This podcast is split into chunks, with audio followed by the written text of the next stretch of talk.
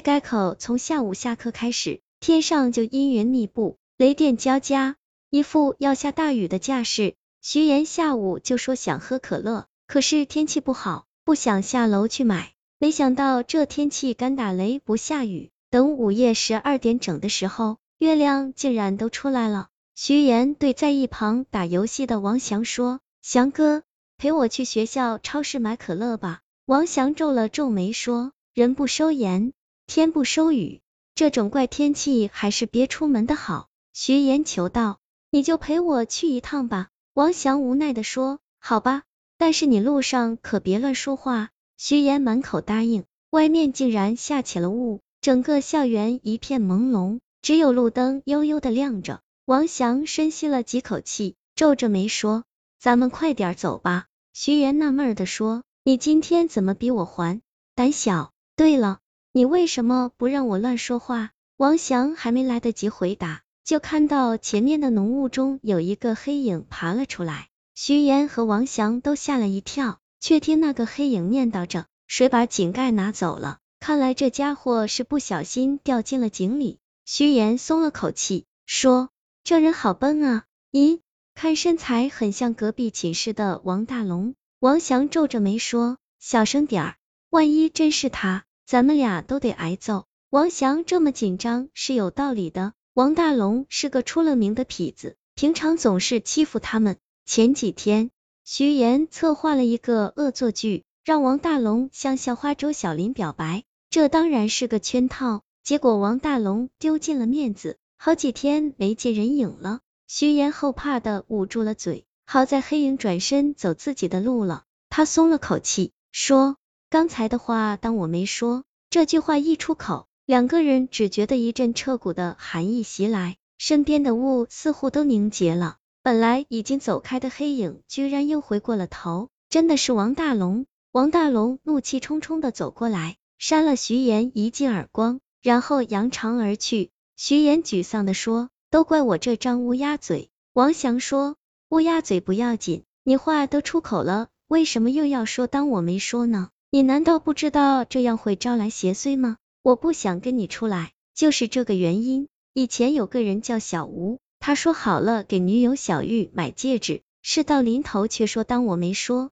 结果小玉赌气自杀，变成恶鬼把小吴的命也勾了去。从那以后，一旦有人晚上把说过的话收回去，就会被他们的鬼魂缠上。据说曾经有学生五也在 QQ 上使用撤回消息的功能。屏幕上立刻弹出了一张鲜血淋漓的脸，徐岩揉着脸说：“对不起，我不知道这是个忌讳。不过王大龙三更半夜的在这里干什么？跟鬼似的。”王翔嫌他提鬼字，忙瞪了他一眼。徐岩下意识的说：“当我没说，当我没说。”又一次犯了忌讳，那种彻骨的寒气再次袭来，雾也浓到了极点，仅有的两点路灯光也暗了下来。这时。井里飘出一股臭气，王翔按亮手机的闪光灯一照，发现井里蜷缩着一具嘴里塞满了纸条的尸体。王翔仔细一看，居然是王大龙。原来刚才从井里爬出来的是王大龙的鬼魂。虚言说出又收回的话，再次变成了事实，一定是那个禁忌在背后搞鬼。与此同时，徐岩惨叫了起来。王翔抬头一看。见徐岩脸上被王大龙打过的地方开始掉肉，转眼就变得血肉模糊。后悔是徐岩的脸上很快就出现了一个手掌形的窟窿，里面血肉模糊，血管和筋裸露在外面，不停的跳动着。徐岩惨叫着求王翔救他。王翔刚一犹豫，王大龙的尸体就从井里伸出手来，一把抓住徐岩的脚腕，把他拉了进去。井盖立刻自动合上了。井下传来徐岩撕心裂肺的惨叫声，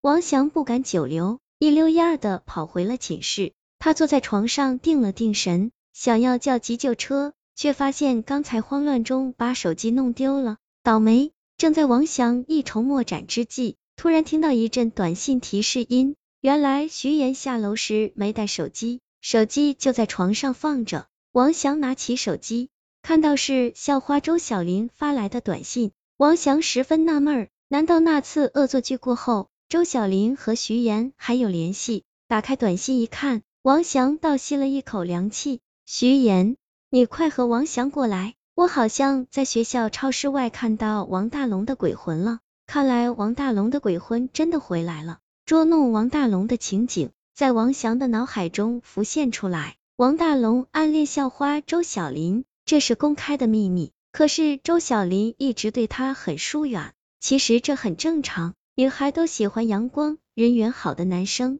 王大龙整天欺负人，还经常打架，周小林根本就看不上他。偏偏王大龙是个没眼力劲儿的人，一直对他死缠烂打。正巧王翔和徐岩也受够了王大龙的气，就策划了一次假表白。徐岩是周小林的老乡，王翔让徐岩去。请周小林帮忙，周小林欣然同意。然后王翔告诉王大龙，周小林其实是喜欢他的，他只要象征性的表白一下，他就会接受。王大龙将信将疑。这时徐岩跑来说，周小林就在超市后面的小广场等他去表白。这下王大龙信以为真，乐呵呵的去了。来到静悄悄的小广场。王大龙看到周小林独自站在广场中央，可是王大龙刚要过去，旁边突然窜出两个拎着绿色颜料的同学，把颜料全泼到了他的身上。事先藏在暗处的人都跳了出来，大家一起喊：“大绿蛤蟆想吃天鹅肉！”哈哈！王大龙恶狠狠的指着王翔和徐岩说：“等着瞧，我不会放过你们！”徐岩拿出手机说：“是吗？”你如果敢做什么，我就把你这副样子拍下来传到网上。王大龙，你好吧？当我没说。王大龙当时也说了触犯禁忌的这句话，看来这就是他死亡的原因。王翔看着周小林发给徐岩的短信，心想可不能再出人命了。他从枕头下面摸出珍藏的匕首，揣在腰间，走出了寝室。